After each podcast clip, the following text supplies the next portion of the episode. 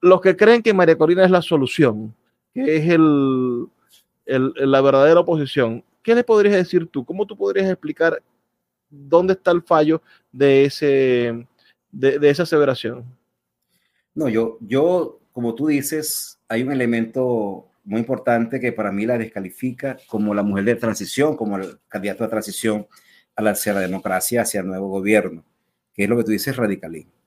Sí, creo que eh, tiene características muy, muy, muy familiares, muy, muy particulares o muy, digamos, semejantes al discurso chavista.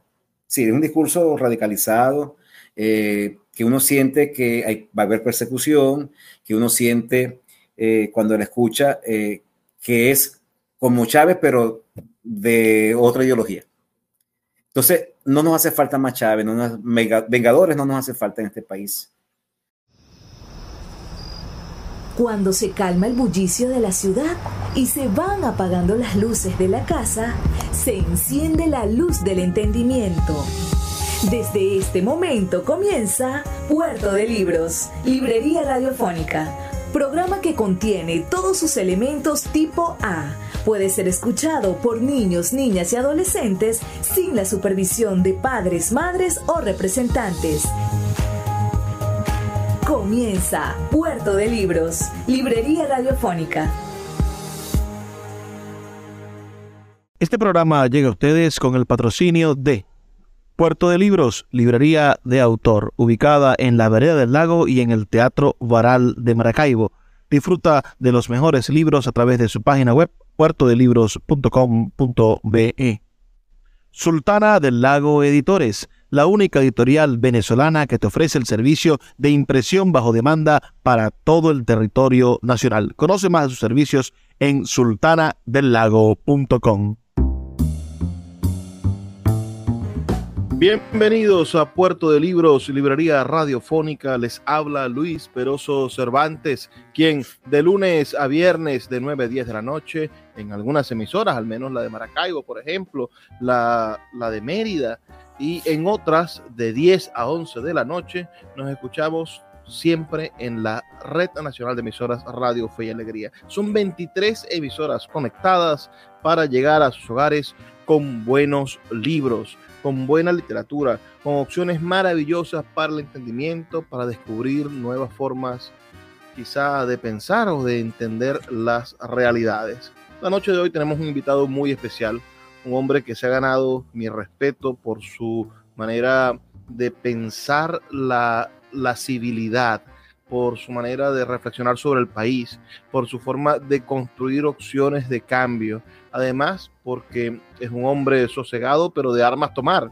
Entonces, tiene una profesión que quizá es una profesión necesaria, pero silenciosa, de un trabajo incansable. Es un, es un trabajador social, es el nombre de, de su profesión de base, es profesor universitario y también ha incursionado en el mundo de la política y, ha desarrollado, bueno, ha sido vocero de, movimientos políticos como Puente y ha sido hasta candidato a la gobernación del Estado Zulia. De todo eso hablaremos hoy un poco con nuestro admirado Joel Salas. Bienvenido, Joel. Dale un saludo a la audiencia de Radio Fe y Alegría, las 23 emisoras que están conectadas a esta hora.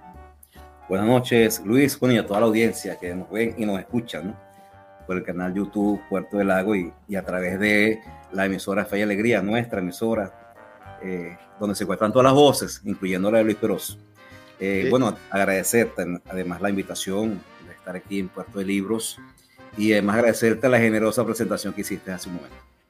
Joel, comencemos por tu fecha de nacimiento. Naces por allá por el maravilloso año de 1966 corre en Venezuela una, una campaña electoral curiosísima. Ha, sido el propio partido Acción Democrática el que ha empezado a, generar ese llamado gobierno de, ancha base. Eh, es electo Raúl Leoni, eh, presidente de la República que parece que existe una paz en el país, pero es una paz quizá a tiros en contra de los que están en, en, los cerros. Se produce lo que va a ser la pacificación de, de, de, las guerrillas, pero la pacificación, cuando decimos pacificación, hablamos pacificación a tiros, ¿no? Porque para pacificar a aquellos que tienen armas, tienes que caerle a tiros porque se terminen de pacificar. Ah, suceden todas estas cosas cuando tú eres un niño. Por eso me gustaría saber en qué momento Joel Salas tiene el primer recuerdo de ser venezolano. ¿Cuál es ese, ese clic, esa, esa imagen, esa fotografía que te recuerda o que te hace ver o que te hizo entender que pertenecías a un país? Sí, bueno, son, son tiempos de, de cambios, de transformaciones. Como tú lo decías, la década de los 60, no solo Venezuela, es mundialmente tiempo, o lo conocemos como Occidente, tiempo de muchas transformaciones. Recordemos también que es el momento, cumbre del movimiento hippie, por ejemplo, ¿verdad? Eh, no la tecnología, sino la ecología, es la, revolución sexual y es la transformación cultural. A, hacer el amor y no la guerra. Hacer no la guerra, entre otras cosas, entre otras consignas maravillosas, eh, es el desarrollo, digamos, de, de otros tiempos y de una nueva era que fuimos constituyendo. Eh, fíjate, lo más cercano, yo tengo muy malos, eh, no malos recuerdos, o muy pocos recuerdos eh, de infancia que no sea la de estar jugando, la de estar jugando los juegos tradicionales nuestros, ¿no? pero sí, sí recuerdo ya en el liceo que descubrí una gran vocación y es la vocación de servicio.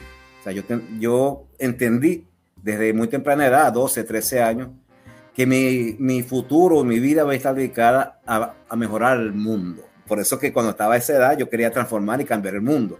Eh, déjame entenderlo. A, a, los 12 o 13 años, tú perteneces a una generación que a mí me parece muy curiosa en el mundo político venezolano, porque yo siento que los nacidos en los años 60 y hasta algunos nacidos en los años 50 se fueron atrapados por los movimientos de izquierda desde muy jóvenes, desde, desde el bachillerato, desde los centros de estudiantes. Y, y ahora uno piensa en un muchacho de 14 o 15 años y, y, y, dice, no, es un, es un niño, ¿no? Está todavía inocente, es un párvulo. Pero, pero en los años 70, los que estaban armando la revolución eran los muchachos en los liceos era donde estaban las células de, la, Liga Socialista, era donde estaba eh, formándose las juventudes del MAS, era donde estaba la gente pensando en cambiar el mundo y en reivindicar a los pobres y en hacer un montón de cosas que, que hoy pareciera que le hubiesen arrancado la niñez, la inocencia que uno quiere que su hijo. Yo quisiera que mi hijo a los 15 años estuviera pensando en una película, en una muchacha, en otra cosa, y no en hacer la revolución y cambiar el mundo. Bueno, sí, son épocas distintas y, uno de de los, digamos, de las angustias que tengo yo en el presente es ese divorcio y esa indiferencia creciente y muy manifiesta por lo político, por lo público eh, es, juventudes que no, que la política le es indiferente. Y si la política le es indiferente, por supuesto, el otro le es indiferente, la sociedad le es indiferente. Ese es un tema que vamos a conversar en el desarrollo del, programa. Pero te decía entonces que ya, ya en, la, en, la juventud, muy temprana, 12, 13 años, un, descubre un camino. Y a, a los 14, 15 años descubrí que existía una profesión que llamaban el trabajo social cuando yo descubrí esa profesión, porque yo quería estudiar sociología, psicología, eh, descubrí entonces que ese era mi camino para ese salvar el mundo que yo quería. Claro, cuando llego a la universidad, ya un poco más adulto, 18, 19 años, eh, entiendo que no puedo salvar el mundo, pero que sí puedo desde mi pequeño espacio de participación donde yo pueda estar, mejorar las cosas. Por eso que escogí ¿Qué, ¿Qué, golpe de realidad ese? Darse cuenta de repente de que el mundo no va a cambiar. Eh, no, no, sé cuándo me hacer nada. No sé cuándo me pasó a mí, sí. pero en algún momento me tuvo que haber pasado entre los 16 y los 18 años. Uh, me di cuenta de que, de que esos sueños de unidad latinoamericana, yo soñaba con la, con la unidad latinoamericana, que, que, que, que todos estos países tenían que unirse, que por qué no éramos un solo país, Sudamérica. Uh, no sé en qué momento, pero fue una gran decepción. Siento el vacío en el alma todavía de, que eso no va a pasar. Sí, se impone la, la real política, la real política sobre los sueños, sobre los ideales, sobre las utopías que uno mantiene, bueno, que yo mantengo todavía, ¿no? De alguna forma, sin la ingenuidad de la adolescencia, pero sí con el sueño y la esperanza de que podemos construir y, cambiar en la medida de, nuestras posibilidades este, los contextos. Yo decidí entonces, desde que estudié trabajo social, social tiene mucha, muchas áreas de intervención fragmentadas, ¿no? Como familia, este, comunidad, eh, estudios de caso, eh, pero yo dije, no, yo voy a donde están y se producen las desigualdades, donde se producen la injusticia, me voy a la política que una de las dimensiones más importantes del trabajo social. Por eso que incursioné en la política, porque cuando estaba en la secundaria, recuerdo, Luis, que los partidos, como tú decías, andaban pescando lo que llamaban cuadros. ¿Ok? Eh, y como yo tenía cierto activismo en, mi, en, mi, en mi liceo, de una manera me encargaba de, varias cosas allí, ¿no? Eh, gestionaba y, hacíamos actividades. Y eh, eras un cuadrado, eras un cuadro perfecto. Entonces, bueno, ellos te buscaban, pero yo, yo siempre rechacé la militancia partidista tenía, le tenía cierta, cierta versión, no sé por qué, pero sí compartíamos con ellos, claro. Este, y hasta, bueno, decidí al final, después de graduado, bueno, hacer parte de un partido político para desde allí poder realmente transformar, transformar realidades, que es lo, lo que nos mueve como trabajador social. Pero vamos a hablar de trabajo social. A mí, a mí me, sin, sin querer faltar de respeto a la profesión, tú eres un profesor excelente, ¿no? Además eres un gremialista del trabajo social. Uh, pero a mí me parece que el hecho de que la profesión esté tan metida, tan normada en las leyes, uno abre cualquier ley de, de sentido social, eh, por lo menos en Venezuela, y dice un trabajador social, es decir, parece que el perfil más nombrado de, de cualquier de cualquier empleado público es el de un trabajador social. Entonces, a veces yo siento que eso de algún modo eh, le pone barreras a la profesión, hace que la profesión tenga ah, menos libertad de acción porque está, bueno, normada en muchísimas leyes y tiene muchísimas obligaciones en cada uno de los cargos o los ministerios en los cuales se, va a desempeñar. ¿Qué, qué, qué sientes o, cómo lo ves tú como docente? Es decir, cuando llegan los estudiantes y quieren hacer algo y tú le dices, bueno, no hay una ley que tiene tantos artículos donde el trabajador social tiene que hacer esto y esto otro. No, yo, yo por eso cuando asumo la condición política, ese principio político que tiene el trabajo social como disciplina, como profesión, eh, siempre asumo desde la libertad de actuación. Porque como tú bien lo dices, las normas, las normativas, la institucionalización de la, de la carrera y meterlas en los ministerios. Eh, es una camisa de fuerza para lograr las transformaciones, porque tienes que ir incluso contra ese statu quo. Si quieres lograr grandes transformaciones, reales transformaciones, entonces sabes que tienes que ir contra esas instituciones que las producen. Las instituciones por sí mismas, y, eso lo mantengo siempre, eh, no cambian por sí mismas. Cambian por la presión de un movimiento social, por la presión social. Es decir, de afuera que vienen los cambios. Entonces, si como un trabajo social va a responder a los intereses de una institución, no está respondiendo a los intereses realmente y a los principios de, la, naturaleza propia de la profesión, que es la generación de bienestar social, que es la construcción de, nuevas realidades. Eh, y el que esté metido, yo nunca he trabajado como trabajo social en el, sector público. Eh, siempre he hecho trabajo social a la libre en el sentido de que tengo que, lo primero que se me mete en la cabeza cuando hago trabajo social es que tengo que constituir un pueblo, que tengo que dejar un saldo organizativo, que la gente tiene que, constituir un pueblo, dijiste. Sí, o sea, entrar en una... Me, gusta, me gusta eso, pero vamos a hacer una pausa de dos minutos para escuchar los mensajes de la Radio Fe y Alegría y ya volvemos con eso de constituir un pueblo. Para mí es una metáfora maravillosa. Lo imagino en algún verso de Neruda, pero me vas a dar un golpe de realidad y me vas a decir de qué trata en el trabajo social. Ya volvemos. Síguenos en arroba Librería Radio.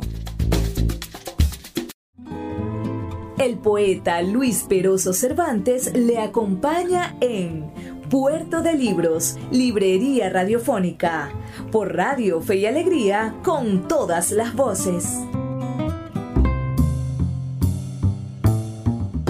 Seguimos en Puerto de Libros, Librería Radiofónica, esta noche conversando con el trabajador social, puedo decirlo de esa manera, decirlo también profesor universitario, político, escritor, locutor, analista político, asesor de, de, gestiones públicas, Joel Salas. También encuestador, tiene un, un largo recorrido trabajando con, con, la medición de la voluntad de las personas. Y hablábamos eso de, de, de hacer un pueblo, es decir, cómo vas, cómo el trabajador social freelance, digamos, se enfrenta a, al, a la gente al, al, a la cosmovisión de, de, de, las personas, porque vuelvo y, repito, llegó el trabajador social es una, es una frase que dicen el de aquel hombre que en la Cuarta República las leyes mandaban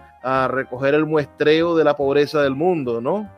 Eh, a recoger el, el, muestreo, de ver cómo está funcionando las vacunaciones o cómo se están desarrollando las políticas públicas. Para eso eh, eh, parece que está cifrado el trabajador social, pero tú has sido un ejemplo de la verdadera pasión de esta, de, de esta profesión y a mí me parece maravilloso que, que nos lo puedas explicar. De, de, descíframe eso de hacer un pueblo. Sí, me refiero a producir comunidad. Es decir, cuando uno llega a comunidades, lo primero que diagnostica es las posibilidades de nexo que existan, las posibilidades de encuentro. Es decir, eh, los, la estructura común que comparten para que les, realmente le dé sentido de comunidad. Lo que te dije hace rato como pueblo, vamos a entenderlo como comunidad. Es decir, ¿qué está pasando en este momento cuando entramos a una comunidad con muchas, muchas carencias materiales, pero también espirituales, morales, culturales. Eso hay que tratar de, de trabajarlo y transformarlo. ¿En qué sentido, Luis? Encontramos mucha fragmentación que se ha ido profundizando a lo largo de, de estos últimos años. Encontramos que hay un divorcio entre los miembros de esa comunidad. Si bien comparten un territorio, no comparten una estructura común de valores, principios y de intereses eh, por la cual luchar y, trabajar juntos. ¿Qué le toca hacer un trabajo social? En mi caso, o, lo que yo creo que, de, que debe hacer un trabajo social, que no es llenar informes de, para un ministerio, sino es buscar, transformar realidades a través de generar ciertas capacidades a las comunidades para emanciparlas y, y sean protagonistas de su transformación. Lograr, en primer lugar, la integración. El tejido social está, lo que yo digo, deshilachado cada vez está más deshilachado, eh, tiende a romperse. Lograr es constituir comunidad, producir comunidad es lograr tejido social, lograr cohesión social. Tú no puedes lograr las grandes transformaciones eh, que aspiramos nosotros, que produzcan el bienestar social, que produzcan los cambios culturales necesarios para que dignamente se pueda vivir. Para nosotros es un imperativo ético el bienestar de, la, de las personas no puedes lograrlo si esa comunidad está están deshilachada en su tejido, como está ocurriendo. Y quiero advertir esto a paso veloz en este país, especialmente en la ciudad de Maracaibo, que es la que hemos ido observando y analizando. Mira, hablemos de, de tu juventud, de tus momentos de estudio. Es decir, te toca vivir esa época de los años 80 los años 80 para mí es un hoyo negro en la historia de Venezuela. No se termina de saber bien quiénes fueron los culpables de la crisis. No se termina de saber bien si fue la, repetición o, el modelo bipartidista que hizo eclosión y terminó de acabar con las posibilidades de, cambio y la esperanza del pueblo. Es decir, los años 80 son los principales responsables de que exista unos 90 con, con con el Caracazo, unos 90 con el, con el bendito golpes de Estado, con la desestabilización y que lleve a la llegada de Chávez al poder en el 98, que finalmente uh, hizo una, una brecha histórica de, de, de, romper la continuidad política del país. ¿no? ¿Cómo, ¿Cómo, fue vivir esos años 80? ¿Qué, ¿Qué crees tú que fue el detonante de la crisis en esos años 80? Tú que lo viviste, que, que, lo, que lo sentiste, que lo tenías al lado. Además de todo eso que tú estás mencionando, este, Luis, también hay que decir que fueron años donde se hicieron transformaciones importantes políticas en el país.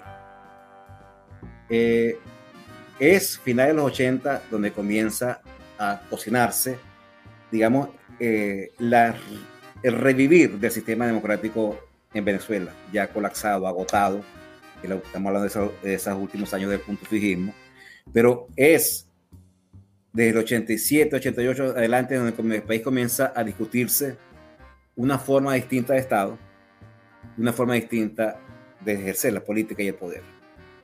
Estamos hablando de la reforma del Estado, de la COPRE, que terminó en el año 89 con la, elección, la ley de elección y remoción de gobernadores, con la elección de los alcaldes, con la ampliación de competencias a, las regiones, a los municipios, a los estados. Es decir, es esa época que comienza a revitalizarse el sistema político en Venezuela, que en los 90 entonces terminó eh, con estados y municipios más autónomos, que hoy lamentablemente pues está en proceso de reversión. Yo le sumaría lo que estás diciendo esta etapa que a, mi criterio permitió eh, darle un aire al, al, al país, pero además Luis permitió romper, ir rompiendo con una de las grandes taras de la cultura política venezolana y del Estado venezolano, que es el centralismo. Cuando con la ley, con la reforma, se logra entonces que se elijan los gobernadores y alcaldes, estuvimos rompiendo casi 200 años de, eh, centralismo, ¿no? Pero la, la, la, Constitución del 61 estipula que se podía hacer eso que se podía en algún momento ah, hacer el cambio y elegir gobernadores y alcaldes, pero los partidos no maduraron en ese sentido. ¿Qué cree usted que hizo que tardaran casi 30 años en, darle a la base social el derecho de elegir? No, es el centralismo nuestro, es la cultura caudillesca nuestra. Es Caracas gobernando, gobernando el resto del país. es la provincia de Caracas históricamente hablando, es el pleno dominio del centro, es el presidencialismo que hace del, del presidente prácticamente un rey, con amplísimas competencias. Entonces es el poder central eh, lo que evitaba cualquier posibilidad de, distribución eh, a las regiones del poder. Eh, ¿Por qué no se había hecho y por qué se hizo? Bueno, se hizo porque estaba colapsando el sistema. Había realmente este, un, quiebre importantísimo en la confianza en las instituciones y en el modelo. Y obligatoriamente. ¿Cuál es el rol protagónico de, del señor Carlos Andrés Pérez? ¿Usted le da a él la batuta de ese origen o quizá no fue Carlos Andrés, sino que era un río ya indetenible la, la, municipalización y la elección de la base de la base política? Sí, creo que los tiempos obligaban, eran vientos muy favorables a la, a la descentralización, eh, a hacer, acercarse por primera vez al federalismo en el país, que desde 1811, con el inicio de la República, se declaró nominalmente como Estado, como estado federal. Y luego de 1830 en adelante, eh, este, todas las constituciones establecen la nominación de federal, pero jamás fue un Estado federal. Eh, siempre fue un Estado eh, unitario, centralizador de, todo el poder. Hasta que llegamos a esta época. La del 61, ¿qué nos dice? El artículo 137 abre las puertas para, la, para esa elección, ¿no? Para elección de gobernadores y alcaldes, y también abre las puertas para la, la competencia. Ahora, fue, fue el poder central que reflexionó y dijo, vamos a hacerlo. No, creo que fue la presión de los tiempos y la necesidad de darle cierto oxígeno, cierto aire al sistema político. Eh, siento además que pudimos seguir profundizando el, modelo federal. Yo estoy convencido, Luis, que el mejor Estado, la mejor forma de Estado es el federalismo. Y el mejor sistema de gobierno es la democracia. Entonces, para mí hacen el maridaje perfecto. Federalismo y democracia se encuentran porque sus principios permiten encontrarse. A mayor federalismo, mayor posibilidades tiene la democracia de desarrollarse. Y del lado contrario, el maridaje perfecto es centralismo y autoritarismo. A mayor autoritarismo, por supuesto, crece el centralismo y viceversa. E, el Zulia tiene. estamos viendo en este momento. El Zulia tiene 21 municipios. 21 municipios donde hoy algunos son totalmente inoperantes. Pensemos en el municipio de Simón Bolívar, que, que podría ser del tamaño de, de, una parroquia de Maracaibo. Eh, Falcón, creo que tiene 25. municipios y es mucho más pequeño. 28, creo, si no y es mucho más pequeño que, que, que el Zulia. Uh, Trujillo tiene 18 municipios, es decir, la, municipalización fue muy dispar en el sentido en el que grandes eh, territorios a veces son controlados por, por un municipio y otras veces territorios ínfimos, pequeñísimos, como, como Simón Bolívar, vuelvo a poner ese ejemplo de ese municipio tan pequeño, o, o un municipio tan inatrapable como pensemos en el, en el Zulia eh, Pulgar, ¿no? Que está dividido entre Mérida y, el Zulia. Es decir, ¿Cree usted que se tomaron decisiones acertadas en la municipalización? Y, es un proceso que no debió cerrarse, debió continuarse evaluando todo el tiempo. ¿Por qué se detuvo el proceso de evaluación de la creación o, o sustitución de municipios? ¿Por qué es tan complicado crear un municipio? Yo, yo creo, eh, en primer lugar, yo soy un militante, por decirlo de alguna manera, de la municipalización. Creo que siempre hay que acercar más las decisiones a la ciudadanía, porque entre otras cosas ella puede tener más posibilidades de control y de seguimiento y de ser vigilante de la gestión. Es decir, eso, eso para empezar es importante. Creo que produce mayor participación ciudadana porque tienes las decisiones y tienes al gobernante ahí cerquita. Por lo tanto, eh, favorece a la democracia, favorece al, al, sentido de la democracia.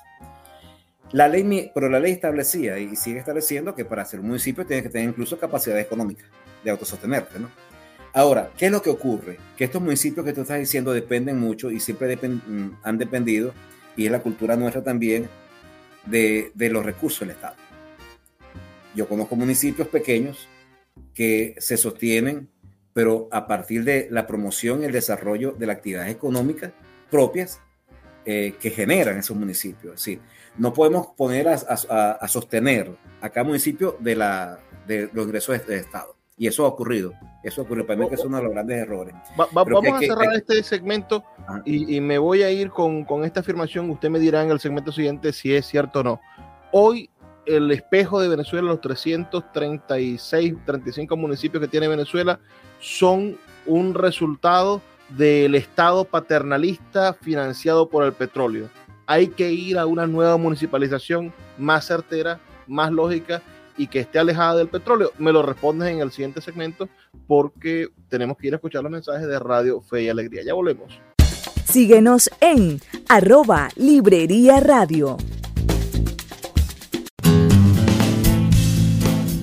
Sultana del Lago Editores es una empresa zuliana de servicios editoriales. Nuestro catálogo tiene más de 100 títulos de autores nacionales e internacionales. Además, somos la única editorial que presta servicios de impresión bajo demanda en Maracaibo. No necesitas invertir en grandes tirajes. Tus lectores pedirán tu libro, nosotros lo imprimiremos y tú obtendrás regalías. Por ello, también editamos internacionalmente en Amazon y Google Play Books. Conoce más en nuestra nueva página web www.sultanadelago.com o siguiéndonos en Instagram como arroba sultana del lago. El poeta Luis Peroso Cervantes le acompaña en Puerto de Libros, Librería Radiofónica, por Radio Fe y Alegría, con todas las voces.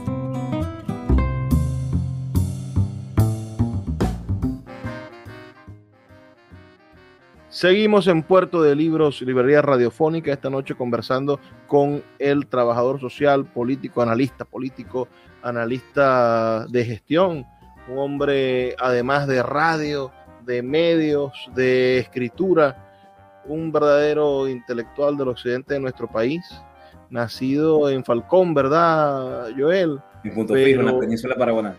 Pero con una vida activa en el estado Zulia desde hace mucho tiempo, pero esto no, no lo, lo, lo, vamos, lo vamos a nacionalizar zuliano.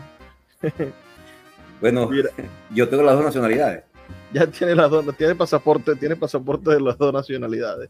Lo cierto es que Joel le acabo de preguntar si, bueno, en esto de repensar el país, porque el país se está repensando todo el tiempo. La crisis del, del petróleo es una crisis que comenzó hoy con, con, la destrucción de la empresa petrolera, pero que va a continuar con el cambio del sistema económico y el sistema energético del, del mundo, ¿no? Es decir, Venezuela va a enfrentar una crisis petrolera dentro de 10 años, cuando en la década del 30 empiecen a dejarse de usar combustibles fósiles. Entonces, la crisis petrolera llegó para quedarse. No hay que repensar la, geopolítica nacional a partir de del no, de, la no dependencia de esos municipios del petróleo. No habría que crear un solo municipio en Santa Rita, Bolívar, Miranda y, y Cabimas para que sea verdaderamente viable eh, la costa oriental y la administración de esos territorios. ¿Qué crees tú? Bueno, también existen las mancomunidades ¿no? entre los municipios. No, yo creo, Luis, que eh, este país ha tenido sabios y que han advertido en su momento Acuerda aquella frase muy famosa y muy trillada, pero que no deja de ser por eso muy profunda y muy importante. Hay que sembrar el petróleo. Lo dijimos, nos dieron nuestros sabios hace décadas, muchas décadas atrás, a inicios apenas de, eh, de, de, lo que era algún petrolero venezolano. Yo creo que eh, el petróleo no es que ha sido el, el, diablo, ¿no? Es que la política nuestra fue dejar todo el soporte económico del país en ese, en ese, en ese solo rubro, en ese solo bien, que, que, que es el petróleo. Creo que él va a seguir jugando un papel importante en, en el país en términos de la economía, eh, porque el petróleo, bueno, son los, son los grandes ingresos por los cuales el país puede comenzar a repensarse su economía y su plan. El petróleo tuvo que haber servido y debe servir como un tren de, de desarrollo, es decir, de la economía, es decir, que motorice el sector agropecuario, que oh, motorice el sector de la construcción. Es tenemos decir, 100 años no, diciendo eso. Sí, pero, como, pero no lo hacemos. O sea que o sea, estamos, decir, estamos, como el muchacho que estuvimos todo el bachillerato diciéndole todo el año escolar, estudia, estudia, que te van a raspar, te van a raspar, y ahora estamos en reparaciones y tenemos que presentar 10 exámenes esta semana para que no nos quede el año. Y lo, y lo otro con el petróleo es que, es que nunca fue de los venezolanos realmente. Ni siquiera fue del Estado. Bueno, hoy sí lo es. Es del gobierno de turno. La renta petrolera la manejaba el gobierno de turno como le da la gana. Siempre ha sido así. El petróleo siempre ha sido del gobierno. Eso que ahora es de los venezolanos sabemos que es mentira. Bueno, lo, lo, y... lo, inédito en estas circunstancias es que ahora ni siquiera del gobierno. Hubo una mafia que se montó en PDVSA ah, y bueno. se llevaban los tanqueros petroleros sin reportarlos. Sí, no solamente es que no hemos hecho caso a nuestros sabios, es que, es que hacemos cosas eh, totalmente eh, ya no sé ni cómo calificarla, ¿no? Dame tú las palabras que las manejas mejor que yo y las dominas mejor que yo. Pero, eh, este, entonces estamos viviendo esos momentos, creo que hay que repensarse incluso el tema petrolero, a quién corresponde y cómo lo, lo distribuimos. ¿Será que podemos entregarle una parte de, esa renta a los, venezolanos directamente, como hacen otros países, como Noruega, por ejemplo? Ok, según las ganancias que dé el petróleo repartirse a cada familia, digo yo. ¿Será que podemos constituir fondos eh, ya de manera legal establecida para el desarrollo agropecuario, para las universidades, para la investigación, para la ciencia y la tecnología. Es decir, que no haya discrecionalidad del presidente de turno, del gobierno de turno, a decidir qué va a hacer con eso, sino que haya un plan realmente en el uso de esos recursos. Y además que esos recursos no pueden servir solamente, o sea, no puede, no puede depender la vida económica eh, eh, de Venezuela del petróleo. Tiene que haber una diversificación y eso estamos todos todo, todo de acuerdo. Y lo hemos hecho toda la vida. Eh, y hemos estudiado para eso, pero nunca Joel, hemos aplicado el examen como tú dices. Tú haces encuestas, estás ahorita, supongo, midiendo siempre sistemáticamente, científicamente, al, por lo menos a estas poblaciones del occidente del país. Ese es un problema de la gente. La gente está preocupada por cómo se invierte el dinero del petróleo. ¿O de qué se preocupa el venezolano? ¿Por qué el venezolano, a mi modo de ver, me podrás decir tú que estoy equivocado, es tan inmediatista? se preocupa por, por cosas que son el, el, síntoma y no la causa? Mira, eh, el interés y el gran tema de la mayoría de los venezolanos, estoy hablando la gran mayoría porque es el, gran, el grueso que está en situaciones de mayor precariedad, es la vida económica, es la vida material, es la comida. es la harina, es la arepa. Es decir, ese es el gran tema de los venezolanos, de la gran mayoría de los venezolanos. No es el tema de la política, no es el tema de las primarias, por cierto, bastante frías están. Eh, no es el tema de si el petróleo privatizamos no privatizamos la industria petrolera, como han surgido algunas propuestas por allí. Es decir, es qué voy a comer mañana, incluso qué voy a comer esta tarde. Eh, ¿Cómo hago para que el niño, para que los hijos míos tengan un bocado? Ese es el gran tema. Ese gran tema del venezolano es la urgencia. Eh, son las necesidades materiales más urgentes y más básicas, lo que son los temas de los venezolanos, por un lado. Por otro lado, hay una, una desconexión total por la vida pública y un desinterés muy grande por la vida pública, este, Luis. Cada día es más manifiesto y eso sí es preocupante. Porque si no hay eh, interés por lo, por lo político, por la política, entonces crece y sigue creciendo el individualismo, que ha ido creciendo a, constituir una sociedad narcisa, muy, muy pendiente de sí mismo, muy hacia, mirando hacia adentro, hacia mis propios propósitos, a mi forma de ver, de pensar, de sentir. Allí desaparece el otro. E, e, ese no es un fenómeno global. Yo, yo siento que ese problema es global el fenómeno. Es, es, un fenómeno global. Estamos frente a una sociedad que hoy no le importa, o te, digo yo, mi generación, nosotros los millennials, uh, imponemos primero nuestro beneficio personal, nuestra, nuestra felicidad. Primero soy feliz yo y después me preocupa si son felices mis padres. Porque yo, yo, no soy culpable de la infelicidad del otro. Pero fíjate lo que acaba de decir. Y después mi padre, o sea, porque fíjate que lo, lo más cercano que tiene es la familia, quizás unos amigos. Más allá, el otro no existe. No me importa. Es un asunto. Entonces, cuando tú tienes una sociedad que se fragmenta de esa manera, y tú lo dijiste este, hace un momento, es una tendencia mundial. O sea, eh, una de las cosas que caracteriza, los aspectos que caracteriza el posmodernismo de esta época, que llaman posmoderna o modernidad tardía, es precisamente es la fragmentación. O sea, eh, cada día estamos más fragmentados, estamos más individualizantes, individualizados, y ahí la posibilidad de producir política se hace mínima. La migración no es... tiene que ver con el otro, con la construcción con el otro. La migración no es parte de eso. Esta gente que agarra y dice, me voy del país, no voy a luchar por el cambio del país, sino que voy a buscarme la vida en otro, en otro sitio. En otro sitio donde ya esté el mandado hecho, donde ya estén solucionados los elementos básicos, donde ya haya un salario digno, etcétera, y, y Venezuela, bueno, que se la lleve el que la trajo. No hay, no hay en, la, en, la, en la migración una manera también de egoísmo hay primero un gran desespero, una gran, un desespero por, por vivir lo que está en su mente, pero que ya sabe y tiene la convicción de que aquí no, no es posible.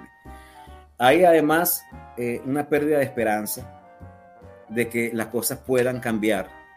Y hay una renuncia en todo a cualquier posibilidad de lucha eh, que tenga que ver con país. Y es una forma, como tú lo dijiste entonces, de salvarlo.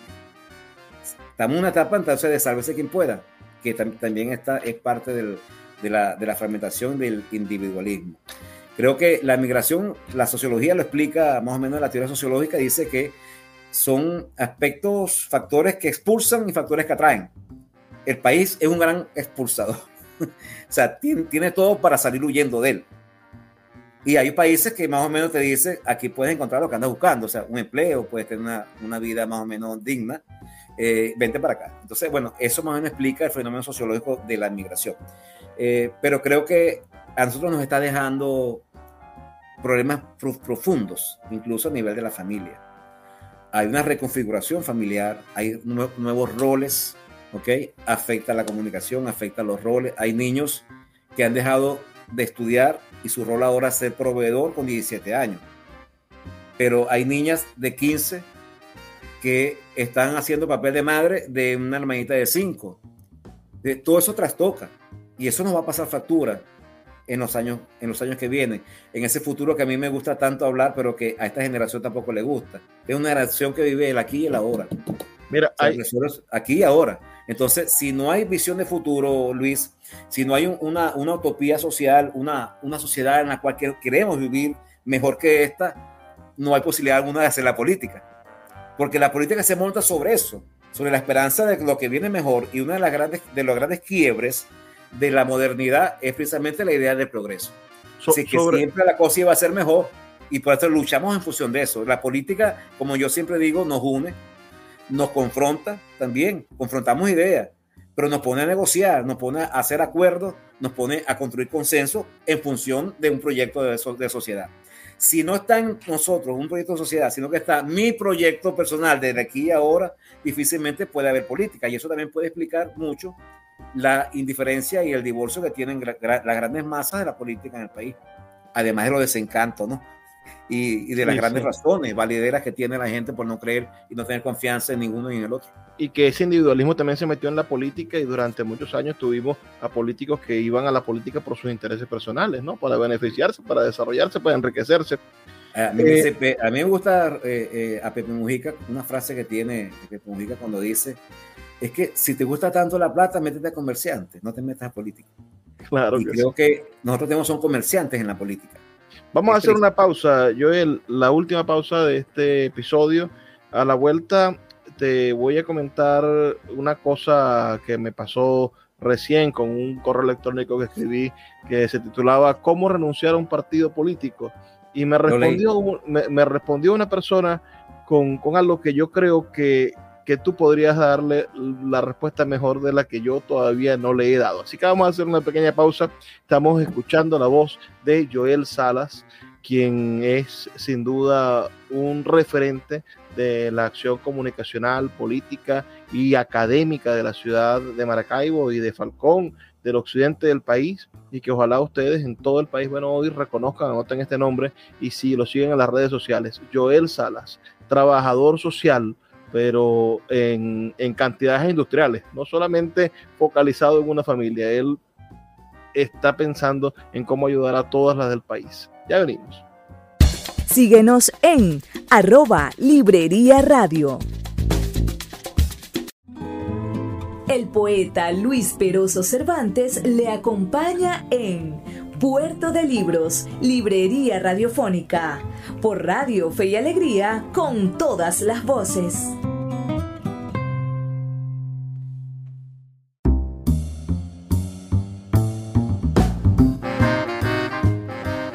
Así llegamos al segmento final de nuestro programa aquí en Puerto de Libros, Librería Radiofónica, 23 emisoras conectadas en todo el país para bueno, llegar a buenos libros, a reflexiones sobre la intelectualidad, esta búsqueda de la construcción del criterio, porque el criterio, señor, señora que me escucha, es la herramienta que usted va a utilizar para poder transformar al país. Y el criterio no es algo que te vendan en la tienda y no es algo que nazca solo, es algo que usted va a irlo construyendo con las ideas de los otros. Es una especie de, de, alacena que uno va llenando con, con ideas que y con experiencias vitales. Entonces su criterio en este espacio, bueno, tiene una oportunidad de meter una nueva fichita a su biblioteca de criterios y poder seguir enriqueciéndose, porque a medida que uno tiene más criterios, bueno, es más, tiene mayor posibilidad de criticar. Y para criticar tenemos hoy aquí a nuestro amigo Joel Salas, a quien le cuento, bueno, recientemente escribí un, un, correo electrónico, tengo una newsletter a la que les invito a que se suscriban, se llama Yo Critico, uh, soy un crítico. Y allí en ese, en ese correo explicaba un poco las razones por las cuales renuncié a la militancia del partido Fuerza Vecinal, pero comenzaba diciendo una frase que le, que le dije a mi primo, mi primo de cinco años menor que yo, él está en España, y le dije yo, bueno, en este país a los jóvenes nos quedan dos opciones o nos vamos del país o militamos en la política. Porque el término medio, eh, al menos para la juventud, eh, es algo muy frío. Los jóvenes son verdaderamente pasionales o, o, alguna juventud todavía es pasional, más allá del TikTok. Entonces, en esta efervescencia de cambio, en este deseo de querer hacer las cosas diferentes, en este deseo de tener oportunidades, en este, en este ahogo mismo de no encontrar las oportunidades o de que estudiar en Venezuela no signifique después tener una profesión y poder desarrollarse económicamente, etcétera, etcétera, etcétera, existe la opción de irse a un lugar donde ya está el mandado hecho o quedarse aquí y luchar por la política. Este señor que leyó el correo me respondió diciéndome que yo estaba completamente equivocado porque en Venezuela nunca iba a haber un cambio político electoral. que era una locura pensar eso, que tenía que desengañarme, que la única manera que, había de tener una, una actitud digna era no mezclándose en la política, porque toda la política venezolana estaba corrompida. Esas visiones fatalistas de personas que posiblemente han sido ya derrotadas por, por la propaganda del gobierno. El gobierno también hace propaganda para que la gente se sienta derrotada. ¿Qué respuesta se le puede dar a un hombre o a una mujer que hoy está, bueno, desesperado y dice que no hay posibilidad, posibilidad de desarrollo en Venezuela y que solamente está esperando la muerte o esperando que los hijos se lo lleven? ¿O aquella persona que, considera que todos los actores políticos del país son una máscara y que todos son cómplices de y que, y que por bajo cuerda se dan la mano, posiblemente, y no hay nada malo que se, que se lleven bien y se den la mano, ¿no? En una sociedad democrática, pero, pero que están todos compuestos para que el mismo régimen político, digamos, la misma ideología política que está desde 1998 gobernando, se mantenga todo el tiempo posible. Luis, no, no, hay, no hay posibilidad alguna que un régimen, una hegemonía en el poder se mantenga eternamente si una sociedad se organiza para lo contrario. Si una sociedad se decide para lo contrario. Si una sociedad se convence a un esfuerzo y trabaja para lo contrario. Es decir, para derrotarlo, para que haya la transformación y la hegemonía mi gran preocupación es que siento que personas como esta que tú estás mencionando y muchas las que vemos nosotros en nuestros estudios, con una indiferencia eh, eh, que, aterra sobre la vida pública, eh, rompan las posibilidades. Son ellos los que están rompiendo.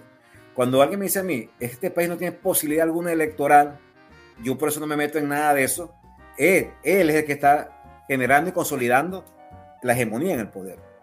yo sí creo que las posibilidades de cambio están y existen.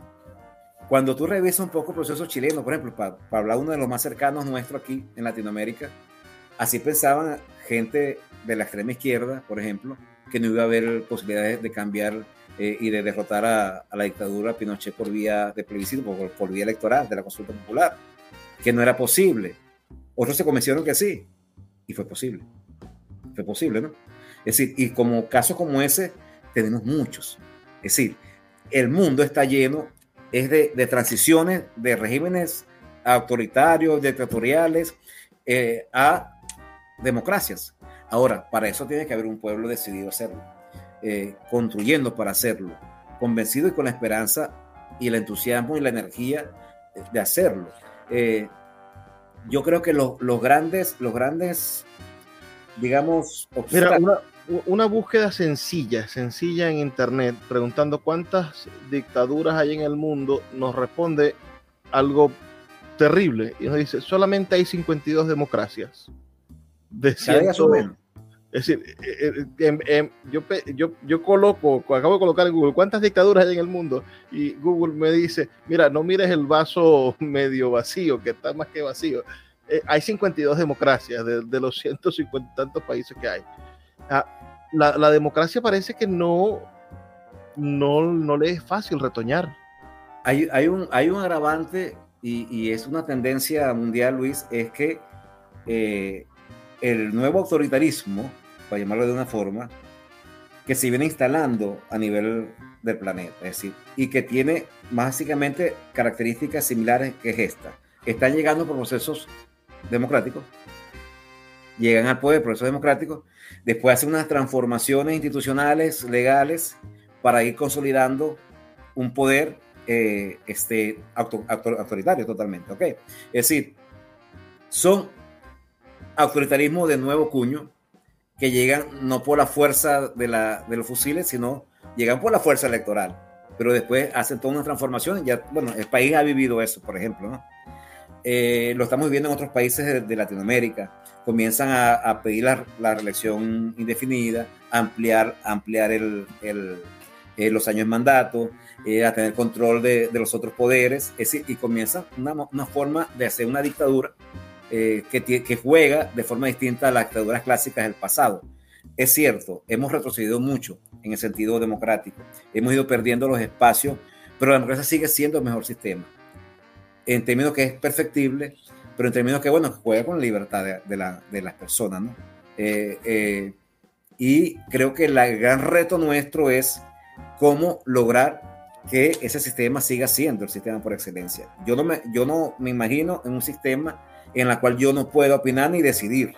Simplemente andar, andar como andan muchos señores, produciendo mi platica para comer, para salir con mis hijos al restaurante, vengo para acá, pero no puedo decir, ah, no puedo decidir según mi libertad y mis pensamientos, no puedo confrontar eh, el proyecto de sociedad que tengo porque es una sola voz que está, que está en, el, en el gobierno. Yo no, yo no creo en esos, esos regímenes, yo no creo en esas formas de, de, Estado de gobierno. Entonces creo que la lucha sigue estando ahorita por la democracia y creo que la lucha también es por federalismo, porque eh, la transmisión o la distribución de poder entre las entidades en, con ámbito territorial, mientras más micro distribuyemos, más posibilidades hay también de la democracia.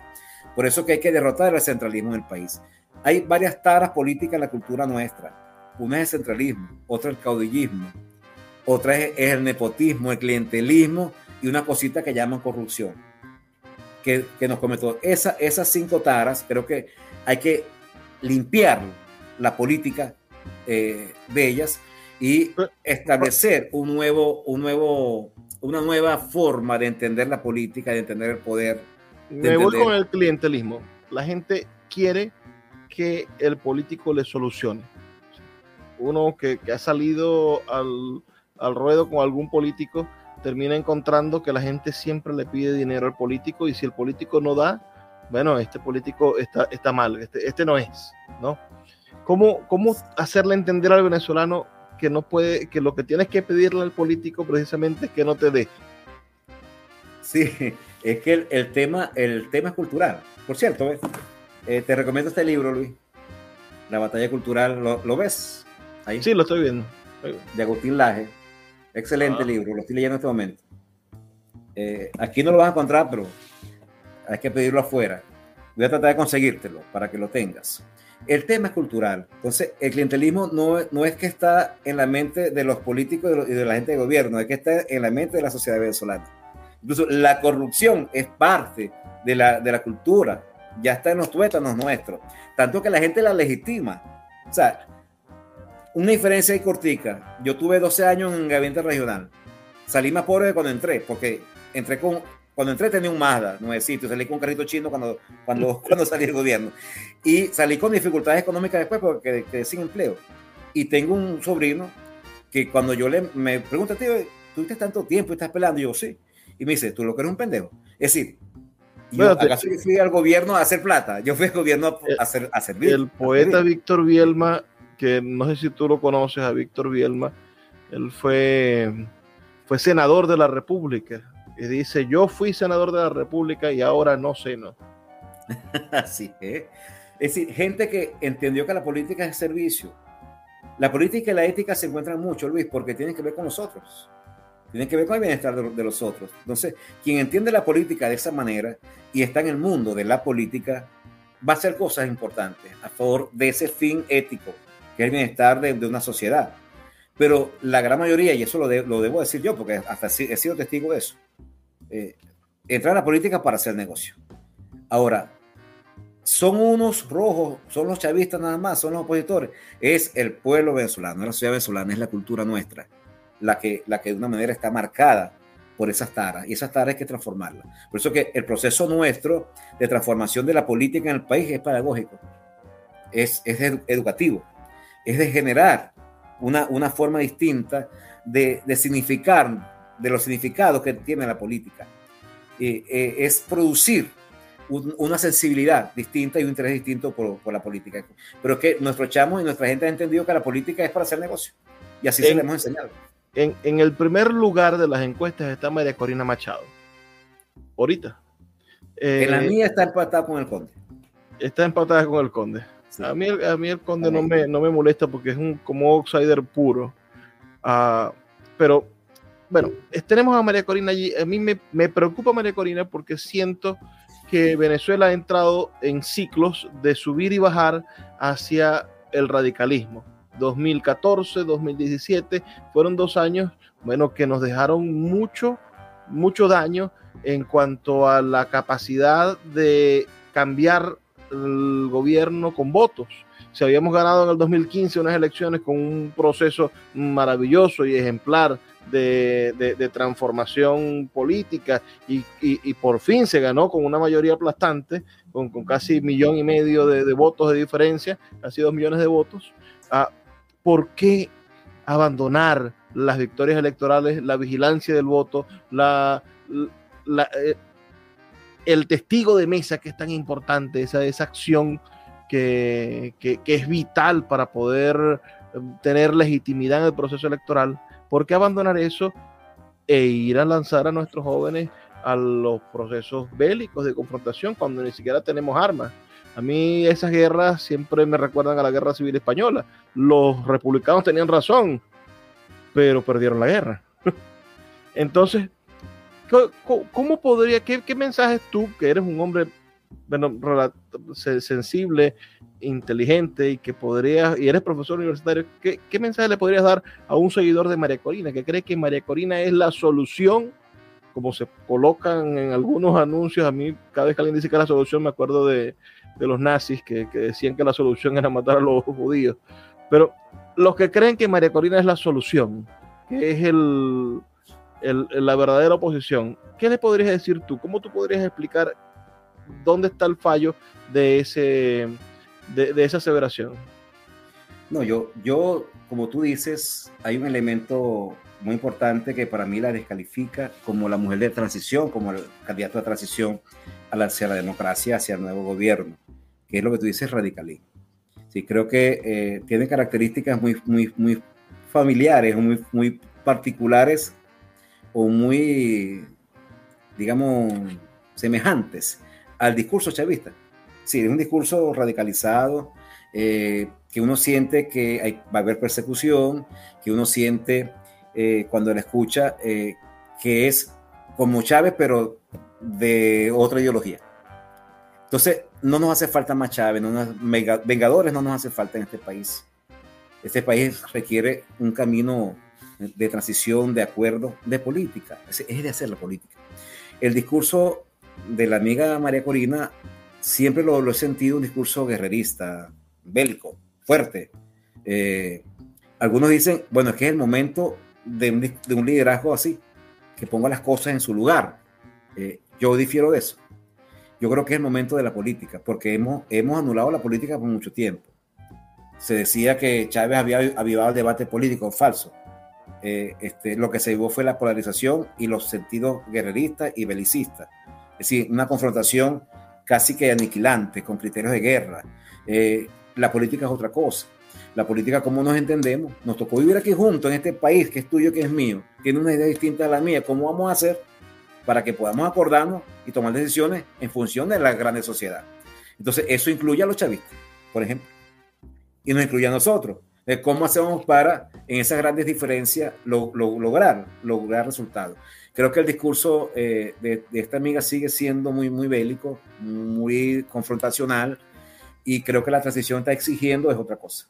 Está exigiendo un discurso más moderado, más de entendimiento, más de diálogo, más incluso de eh, perdonar cosas, hay que hacerlo, la transición lo exige, lo va a pedir, es decir, de facilitar la salida del actual, del actual gobierno, es decir, de, de la negociación política, que en el fondo es importante porque saliendo de esta crisis que tenemos, nosotros podemos reconstruir un país.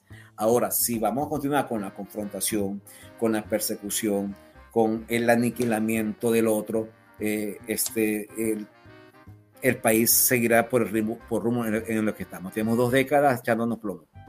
Digo plomo verbal e incluso plomo también de pólvora, del real, ¿no? Varios muertos tuvimos, decenas de muertos tuvimos, innecesariamente, por cierto. O sea, yo creo que esas fueron salidas no, eh, que no nos conducían a nada que no sea a que los jóvenes murieran. Yo siempre estuve en contra de eso. Eh, tú decías hace rato, lo que, no, lo que no ha servido, nos ha servido a nosotros para, para, la, para los éxitos políticos que hemos tenido ha sido la, salida electoral, la, salida cívica.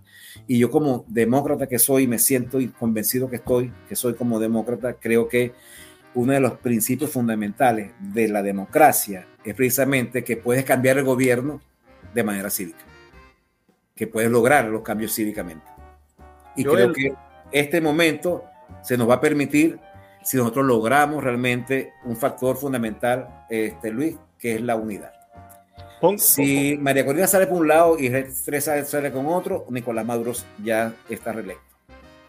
Pon que yo te, que yo te mande, como si estuviésemos en los años 90, diga, Joel, mira, hazme el favor y me pones un anuncio clasificado. Se busca presidente de la República. ¿Cuáles serían los requisitos? Es un anuncio clasificado. Primero, eh, poner los intereses de la sociedad venezolana por encima de su partido y del mismo. Porque por ahí empezamos, ¿no?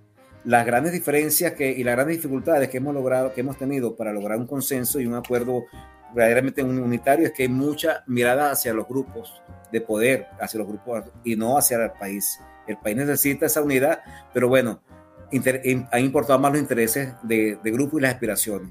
Teníamos un G4 con cuatro candidatos para empezar, por ejemplo. Eh, entonces, poner esos intereses por, por, por, en sí, por debajo, subordinarlo al interés supremo, que es el de la patria, que es el de la nación, para empezar. Un candidato que sea capaz de entender la política, que, que tengan criterios políticos, que sepa entonces que el otro también juega y el otro también tiene fuerza, también tiene poder, y, y que él y yo tenemos que entonces llegar a acuerdo para que se den los cambios. Que si el país decidió y se unió como el país quiere, por cierto, que haya cambio político, pues deben aceptarlo. Y dar ciertas garantías para quien está en el poder, pues acepte eso. Eso es parte de la negociación y no estamos diciendo cosas que no se hayan hecho en el mundo, se han hecho y muchas veces y han resultado. Eh, tres, si tiene experiencia, si tiene conocimiento, manejo de gestión, mucho más importante también, porque este país está para reconstruirlo, está para hacerlo de nuevo. Y hace falta una cabeza que piense, que sepa cómo hacerlo. No lo sepa todo, pero que sí sepa escuchar, que se rodee muy bien, pero que tenga la cabeza para entender los procesos, para entender las realidades. Entonces, una persona que tenga ese desprendimiento, que se la juegue toda por el país, que sepa jugar a la política, que entienda la política, que sepa que tiene que llegar a acuerdos, negociaciones, a diálogo, a entendimiento, y además que sepa gobernar y que sepa transformar el país, porque el país hay que transformarlo, que vaya con voluntad a transformarlo. Es decir, transformar es que él mismo diga, el presidente no puede estar aquí seis años de manera indefinida. Voy a cambiar la constitución, la vamos a cambiar y el presidente va a estar cinco años máximo sin reelección, por ejemplo. Y el presidente no puede tener toda la potestad y todas las competencias que, y potestades que se le asigna a la constitución y, la, y las leyes. El presidente va a bajar, no, no es un rey, no es un superdios que sepa además que para mí debería ser importante que le dé fortaleza a las regiones, que se transfieran, romper el centralismo. Para mí es importante. Un, candidato entonces, ese se busca candidato para llevar la transición de Venezuela hacia la democracia, hacia una nueva democracia, sería, te la resumiría en cuatro fundamentales para mí. Desprendimiento de intereses particulares grupales y colocando por encima el bien supremo de la nación eh, con, con, convencimiento político, manejo político, capacidades políticas para entender las negociaciones y salir de, para salir este, de la crisis, que maneje bien eso, que tenga básicamente conocimientos eh, gerenciales de, la patria, que conozca el país, que conozca mínimo los grandes temas del país, de la economía, de la sociedad. Y cuatro, que transforme la estructura del Estado.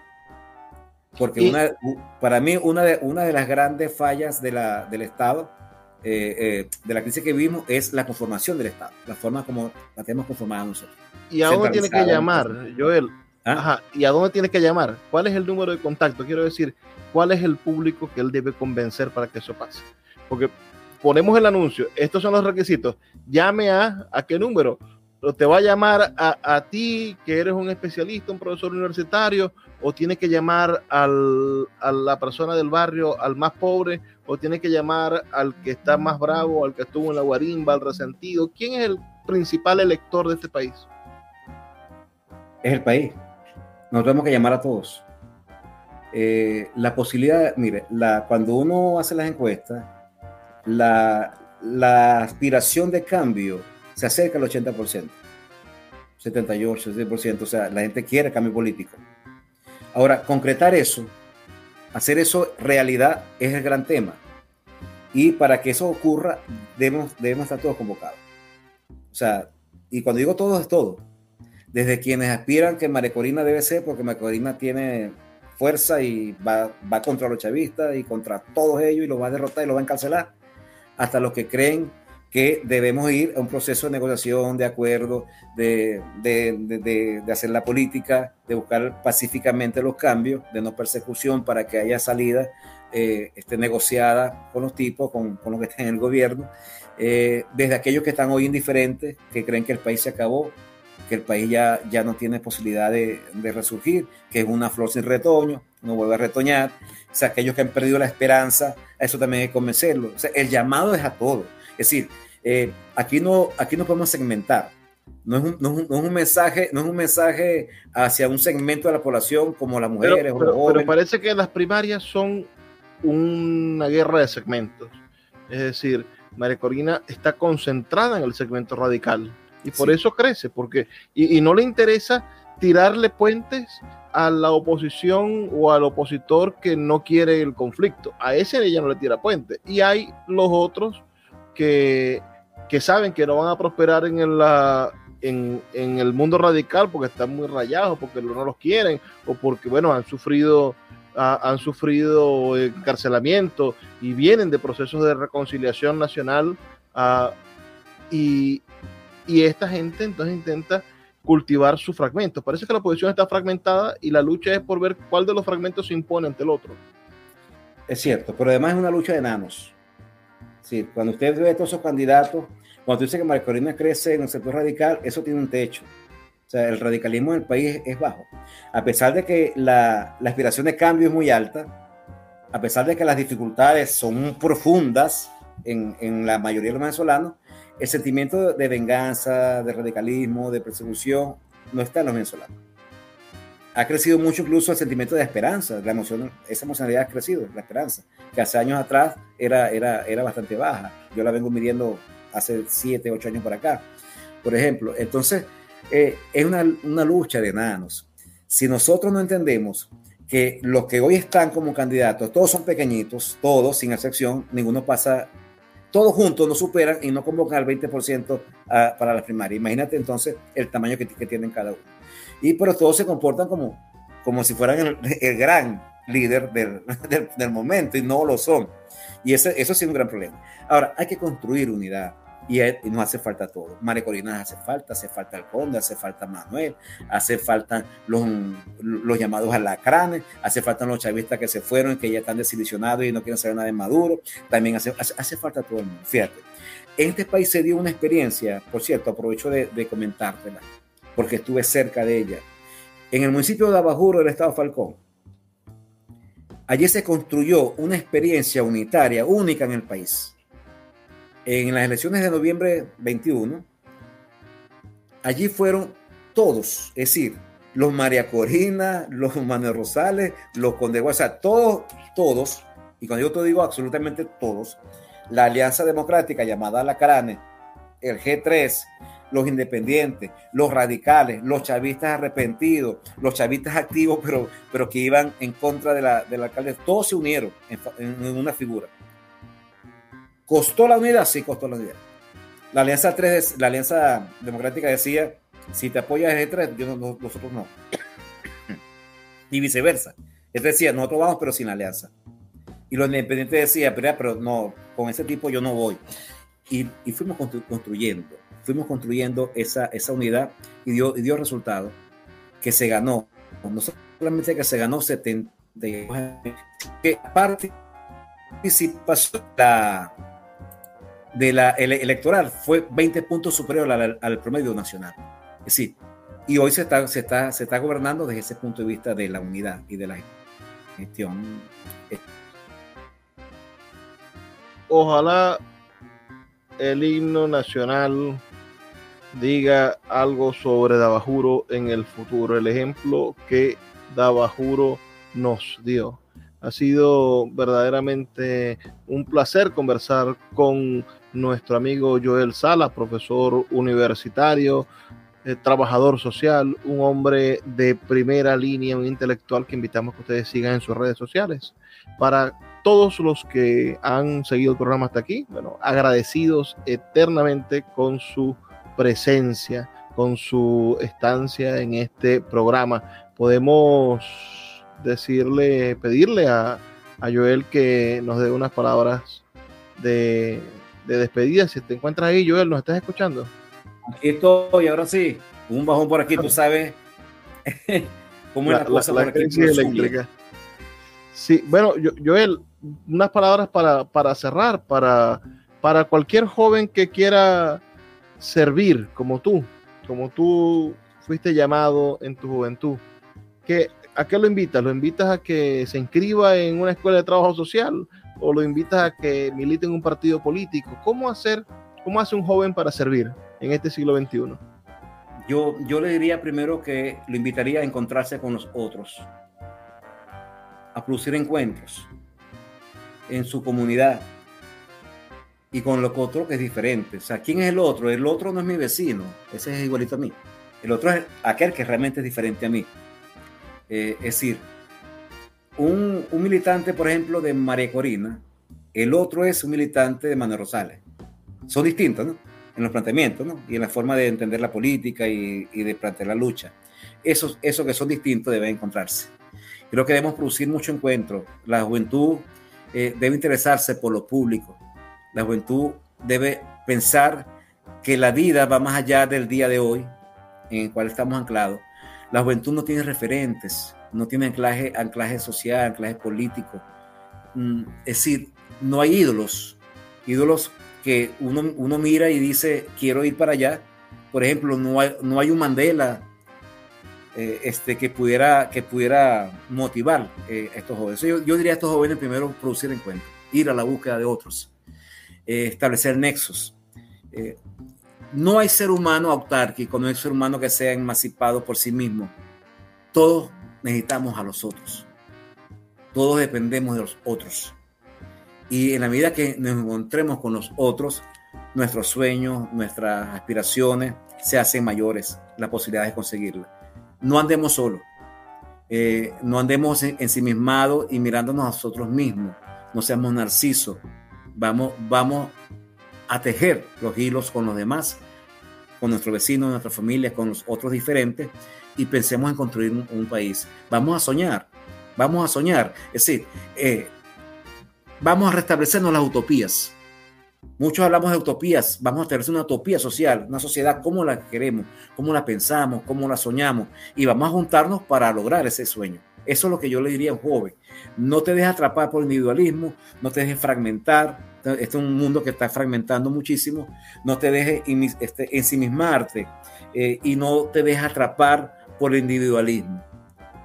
Busca, busca, encuéntrate y piensa y sueña y sueña junto a los otros. Eso sería lo más, lo más ético que podemos hacer. Amén. Escucharon la voz de nuestro admirado Joel Salas profesor universitario, analista político, encuestador, hombre de medios. Tiene en Radio Fe y Alegría de Maracaibo un programa que se llama Salas de Opinión, que invitamos a seguir también en su Instagram. Tiene un Instagram donde sube los programas. Cualquier persona en este país va a poder acercarse a las reflexiones que hace nuestro amigo Joel Salas en Salas de Opinión. Es hora ya de retirarnos. No sin antes recordarles que Puerto de Libros, Librería Radiofónica, sale en la Red Nacional de Emisoras Radio Fe y Alegría todas las noches para llevar a sus hogares buenos libros. Trabajo para ustedes Luis Peroso Cervantes. Los invito a que nos sintonicen el día de mañana. Por favor, sean felices, lean poesía.